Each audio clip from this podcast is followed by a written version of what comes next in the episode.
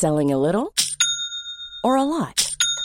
Shopify helps you do your thing however you cha-ching. Shopify is the global commerce platform that helps you sell at every stage of your business. From the launch your online shop stage to the first real life store stage, all the way to the did we just hit a million orders stage. Shopify is there to help you grow. Shopify helps you turn browsers into buyers with the internet's best converting checkout.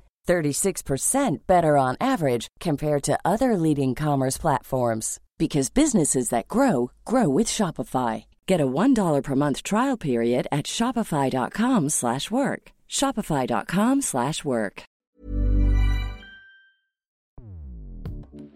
Escuchas. Escuchas. Escuchas un podcast de Dixo. Escuchas Fuera de la caja con Macario Esquetino.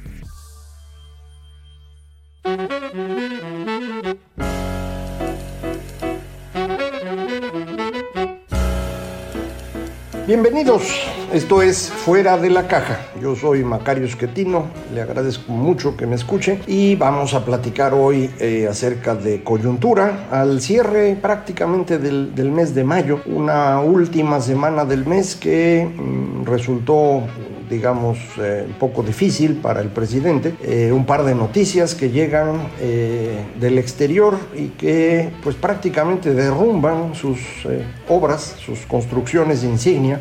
Por un lado, la Agencia Federal de Aviación de los Estados Unidos degrada a México a categoría 2 por cuestiones de seguridad y dice, bueno, pues eh, no es seguro eh, eh, volar a México y esto implica que de momento no pueden venderse vuelos en código compartido con aerolíneas estadounidenses y que no se puede ampliar el número de vuelos que hay de México a ese país y viceversa por parte de las aerolíneas mexicanas. Esto es algo que ya nos había ocurrido, no es nuevo, no es la primera vez que pasa. En 2010 eh, ocurrió algo similar porque no habíamos estado avanzando a la velocidad necesaria en términos de capacitación de los eh, operadores, en términos de... Eh, ejercicios de simulación para que pudieran actuar los controladores de vuelo y todas las personas que tienen que ver con esto en, en condiciones pues de, de, alguna posible emergencia y esto es precisamente lo que se, se evalúa. Eh, en aquella ocasión en cuatro meses logramos recuperar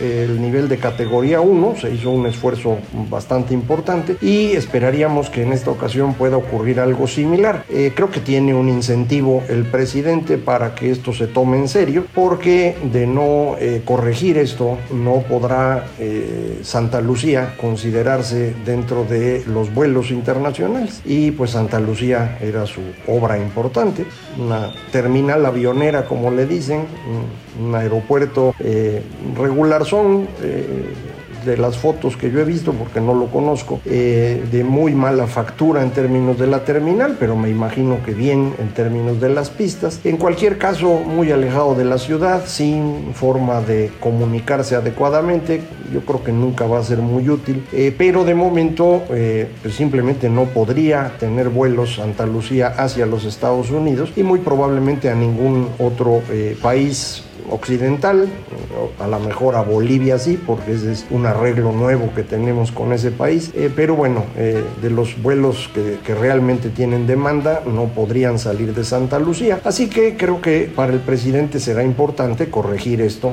lo más pronto posible para que el día que termine en su aeropuerto pues pueda tener algún vuelo internacional. Ya veremos si, comercialmente esto es factible, insisto, por las condiciones en las que está eh, el, aeropuerto, la terminal aérea, eh, que va a estar muy alejada, sin grandes vías y de veras feita. Pero bueno, eso vamos a dejarlo. La segunda noticia la dio el mismo presidente. Nos anunció que están comprando eh, la mitad de la refinería Deer Park que pertenecía a Shell. Esta eh, refinería fue eh, comprada en la mitad por Carlos Salinas hace ya prácticamente 20 años, perdón, 30 años, en 1993, eh, y se compró la mitad para pues tener una refinería que funcionara. México tiene seis refinerías, todas en condiciones bastante deplorables y en donde perdemos muchísimo dinero desde hace mucho tiempo. No es un asunto también de de, este último gobierno, de estos últimos años. La refinación en México ha sido siempre una, una gran fuente de pérdidas eh, por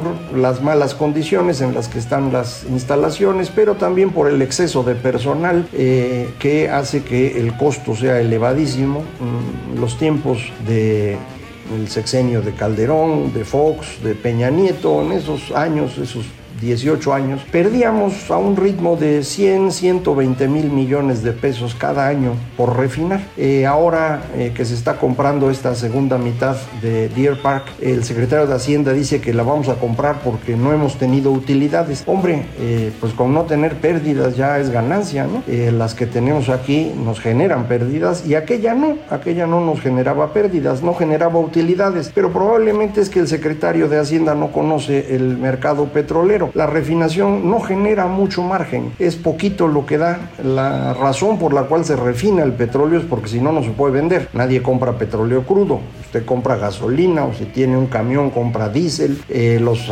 aviones compran el que llamamos gasavión. Eh, entonces todo tiene que estar eh, refinado y por eso se refina, pero la ganancia no ocurre ahí, la ganancia ocurre en la producción de petróleo, explotación como le dicen, que es donde está el margen grandote. Pero, insisto, para vender pues hay que procesarlo. Y para eso son las refinerías, no, no espera uno ahí hacerse millonario, se espera uno hacerse millonario sacando petróleo del suelo. Eh, entonces se compra esta mitad de, de Deer Park, es ligeramente más de la mitad, 50.005% es lo que tenía Shell. Y este pedacito arribita de la mitad era para que ellos tuvieran el control operativo y no fuera a ser que les pasara lo mismo que las refinerías de México. Bueno, ahora eso ya no será así. Ahora Pemex controlará por completo la refinería eh, y esto pues eh, en principio me parece mm, riesgoso. Si tienen aquí seis y no funciona ninguna, pues aquella tampoco va a funcionar. Pero bueno, vamos a esperar que mantengan al personal que hoy tienen. De hecho, el, el documento que envía Shell para informar de la compraventa. Dice que se van a quedar trabajando los que están ahí en eh, la parte de, refinación. Pemex tendrá que contratar en acuerdo con el sindicato estadounidense correspondiente. La parte que tiene que ver con petroquímica, que está ahí pegadito, eh, que también es de Shell, esa no nos la venden, se la quedan. Y la razón es obvia, eh, la petroquímica sí genera ganancias, la refinación no, insisto, pero tiene usted que refinar para entrar a petroquímica y por eso están pegaditas las instalaciones. Eh, en general, Shell ha estado vendiendo refinerías eh, porque eh, se está moviendo, como todas las grandes empresas petroleras del mundo, a dejar de ser petroleras. Todas ellas se están convirtiendo hoy en empresas energéticas. Y esto significa que ya no van a meter tanto esfuerzo en la parte de hidrocarburos y van a empezar a trabajar más en otras áreas, energías alternas, por ejemplo. British Petroleum ha comprado varias empresas de de, producción de energía solar y de energía de viento para ir entrando a ese negocio. Eh, Exxon acaba de meter a su, a su eh, consejo de administración dos personas eh, que son especialistas en el tema de calentamiento global y cambio climático para ir quitando a los petroleros. Exxon era de todas las empresas petroleras la más enfática en que su negocio era el petróleo, pues ya no lo está haciendo. los únicos que seguimos de necios con eso ya sabe usted, somos nosotros. Y por eso compramos la refinería. Pero la noticia importante es que el costo eh, que festejó el presidente, compramos en 600 millones de dólares eh, esta mitad de la refinería. Esa refinería completa produce o procesa 340 mil barriles diarios de crudo, que es eh, más o menos lo mismo que uno esperaría que vaya a ser dos bocas, eso nos anunciaron. No sé si lo van a cumplir o no, pero esa era la idea. Entonces el costo de Deer Park en este momento serían 1.200 millones de dólares. Pero la que están haciendo en dos bocas va a costar 12 mil. Entonces el presidente nos ha informado que su construcción está costando 10 veces más de lo que debería ser. Y lo dijo sonriendo, que es lo más sorprendente del asunto. Es porque, insisto, él no entiende estas cosas. No entiende casi nada, pero esto no lo entiende. Y no se da cuenta de que lo que nos está diciendo es que su inversión es tirar a la basura 11 mil millones de dólares. En un país que no le sobra el dinero. No somos un país pobre, yo lo he dicho muchas veces, somos un país de ingreso medio, pero no tenemos recursos para andar tirando a la basura. La verdad es que nadie los tiene. ¿Por qué querría uno hacer una pira de 11 mil millones de dólares y prenderle un cerillo? Suena absurdo. Eso exactamente estamos haciendo. Eh, la empresa... Eh, Pemex, cuando compra esta refinería, además de pagar estos 600 millones de dólares y alguna otra lanita por eh, petróleo crudo que tienen almacenado y petrolíferos también en proceso de salir, que es perfectamente lógico, tiene que asumir una deuda. Deer Park tiene una deuda por casi mil millones de dólares, o sea que la mitad era de Pemex, y tiene que asumir la otra mitad, otros 500 millones de dólares. Eh, por hacer eso, de inmediato, la calificadora Moody's eh, anunció que degradaba la calificación de Deer Park. Y la razón es obvia, si Pemex tiene una calificación de bono basura, eh, pues cualquier cosa que compre va a tener la misma calificación. Entonces, eh, esta deuda de mil millones de dólares se vuelve automáticamente más cara, porque al pasar de ser una em, deuda calificada con grado de inversión a grado basura, pues entonces hay un incremento, dos, tres puntos de tasa de interés adicionales, que sobre mil millones de dólares pues son 30 millones de dólares al año que hay que incinerar también. Eh, entonces tenemos una gran capacidad de destruir, es sorprendente lo que estamos haciendo. Eh, e insisto, esta noticia nos la dio el señor presidente. Por cierto, esto de que 600 millones de dólares es barato no me queda por completo claro. Eh, la misma Shell vendió tres semanas antes en Seattle, Washington, otra refinería en 400 millones de dólares, si midiéramos el equivalente a los 170 mil barriles procesados diariamente. muy probablemente no es el mismo tipo de instalación. Eh, Deer Park estaba hecha para procesar petróleo pesado. Eh, probablemente la de no. Entonces eso la hace más cara. Eh, y hablando de petróleo pesado, ese petróleo pesado es el que nosotros producimos aquí. Producimos mucho petróleo que se llama pesado porque es más como chapopote. Y además viene sucio con azufre para poder hacer gasolina o diésel o lo que usted quiera, eh, le tiene que quitar el azufre y tiene que quitarle toda la parte de chapopote. Eso es lo que le llamamos combustol. Y eh, Deer Park se había estado moviendo fuera del petróleo pesado porque quien la dirigía era Shell. El petróleo pesado y el combustóleo que resulta de él no se pueden vender en el mundo ya. Antes lo compraban los barcos, eh, ya se prohibió que los barcos utilicen este tipo de combustible.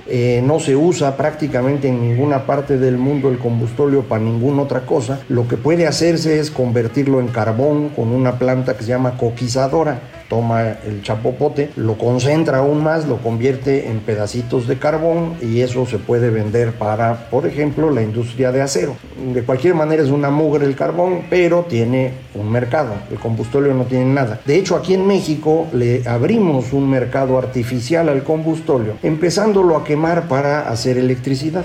Esto se hace con costos elevados, aunque el combustóleo resulte barato realmente porque nadie lo quiere. Eh, en las cuentas del gobierno lo ponen un poquito caro para que Pemex no quiebre y entonces Comisión Federal tiene que absorber ese costo más los costos de operación con el mugrero este. Y eso es lo que está contaminando de manera significativa en varias de las instalaciones de eh, Comisión Federal y también se está reflejando en costos más altos de la energía eléctrica. Resultado neto, hemos tenido una contra acción de la rama o actividad económica que se llama generación transmisión y distribución de electricidad, agua potable y gas natural a domicilio. Esta eh, actividad económica que normalmente tiene crecimiento, pues la tenemos atorada desde hace rato y, pues ya no es un asunto de la pandemia y que falta demanda y demás, es que estamos produciendo mal y nos va a salir más caro, va a haber menos abasto disponible, estamos contaminando y todo por necios, ¿eh? Todo literalmente por necios, por suponer que esta idea del petróleo sirve para algo, que eso va a ser palanca de desarrollo. Y por eso también estamos haciendo esta refinería en dos bocas que yo creo que nunca va a funcionar, pero si llega a funcionar lo hará en un momento en el cual eh, ya no habrá mucha demanda por combustibles, no quiero decir que desaparezca, eso no va a pasar, pero ya no hay este crecimiento anual de demanda de gasolina en el mundo entero que teníamos hace apenas 10 años. Eh, ya no existe eso. Y entonces vamos a tener menos necesidad de consumir. A lo mejor lo que se acaba haciendo es ir cerrando las refinerías más viejitas que tenemos, que, que están funcionando mal, no sé si vayan a cerrar Minatitlán, que nunca pudieron hacer bien la expansión, o, o Cadereyta, o Salamanca, o Salina Cruz, yo no sé cuál, pero eh, pues todas son bastante malas. Y nuestro problema con estas refinerías es que aunque usted las cierre, le siguen costando, porque los trabajadores no los usted correr. Y recuerde, 120 mil trabajadores en Pemex, más un tanto igual de jubilados que hay que estar pagando mes a mes. Y eso es lo que va paulatinamente hundiendo la empresa, adicionalmente a sus deudas y todo lo demás que usted quiera. Entonces, eh, eh, lo que tenemos como resultado de este experimento que hicimos hace tres años para darle el poder a este grupo político es que sus grandes obras eh, son un fracaso y todo lo demás que han hecho no funciona. Es muy claro el fenómeno de desabasto de medicamentos, eh, los problemas que tuvimos con la pandemia nos ubican entre los tres o cuatro países peores del mundo. Se nos fueron más de 600 mil mexicanos debido a la pandemia, directa o indirectamente, esto lo reconoce ya todo el mundo. Eh, y probablemente la suma de estas cosas es lo que llevó a la revista The Economist, la más importante del mundo, eh, a calificar al presidente como el falso Mesías. Obviamente no le gustó, dice que son unos majaderos. Lo dice un señor que el día anterior había dicho que se compraran vitacilina desde la máxima tribuna de este país. Eh, yo insisto, el presidente no, no está ya en este mundo, eh, no tiene empatía con los demás, no pudo ni siquiera eh, ir a visitar el lugar de la tragedia de la línea 12 del metro. 15 días después envió pésame a los deudos por la presión pública, pero sin ningún, ningún gusto por hacerlo nada de empatía, insisto. Eh, una persona que no tiene empatía, que todo lo interpreta como si fuera un ataque personal, eh, pues es una persona que está fuera de cualquier moral y esa es la razón por la cual tampoco le aplican reglas que los demás respetamos, como por ejemplo la ley. Eh, no le importa si está violando o no la ley, festeja que lo está haciendo porque él debe estar por encima de la ley, la justicia que él encarna, el pueblo al que él dirige, debe estar por encima de la ley y la constitución. Eh, es una tragedia que una persona así esté en la presidencia, indudablemente.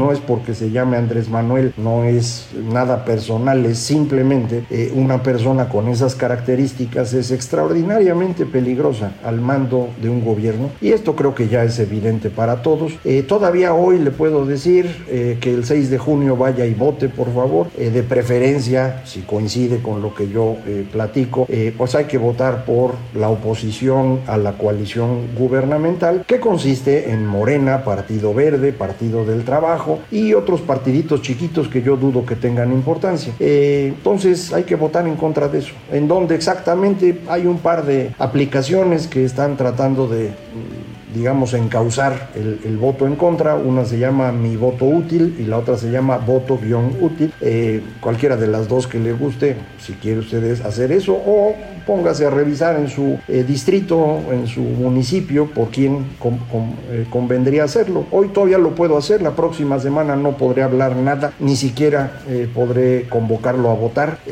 voy a dedicar la próxima emisión de esta coyuntura a temas estrictamente económicos sin hablar nada de política porque pues alguien en México cumple la ley, ¿no? al menos yo lo haré y entonces no platicaremos nada de votación, pero hoy todavía le puedo decir eh, que por favor vaya a votar el 6 de junio. Vamos a tratar de que eh, el presidente no tenga el control de la Cámara de Diputados y con ello eh, se, se, vea obligado a negociar, empiece a perder poder, esto empiece a desgajar su coalición y nos vayamos encauzando por una, un camino de una política más racional. en la dirección que se guste, a mí no me, me preocupa mucho si hay quien quiere que tengamos más programas sociales o un mayor estado de bienestar y hay otros que dicen que necesitamos más libertad económica. Soy un convencido de que en México necesitamos cobrar impuestos mucho mejor porque si no, no se pueden hacer las cosas que le hemos encargado al gobierno. Pero esos temas se pueden discutir, ¿eh? no hay ningún problema. Eh, el asunto es cuando tiene uno que tratar de hablar con alguien que está por encima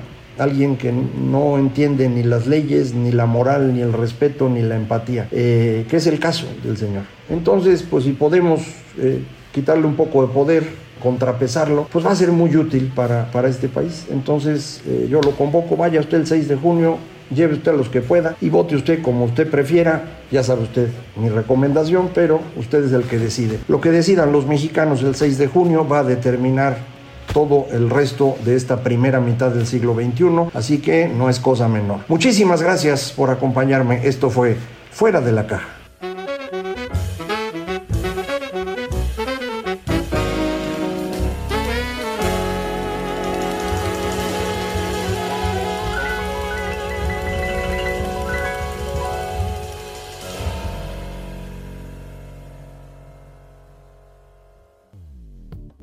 Dixo presentó Fuera de la caja con Macario Esquetino. La producción de este podcast corrió a cargo de Verónica Hernández. Coordinación de producción, Verónica Hernández. Dirección General, Dani Sadia. ¿Te preocupas por tu familia? Entonces, ¿por qué darles solo huevos ordinarios cuando pueden disfrutar de lo mejor? Eggland's Best, los únicos huevos con ese delicioso sabor fresco de granja, además de la mejor nutrición, como 6 veces más vitamina D, 10 veces más vitamina E y 25% menos de grasa saturada que los huevos regulares, además de muchos otros nutrientes importantes. Así que, dales los mejores huevos. Eggland's Best, mejor sabor, mejor nutrición, mejores huevos.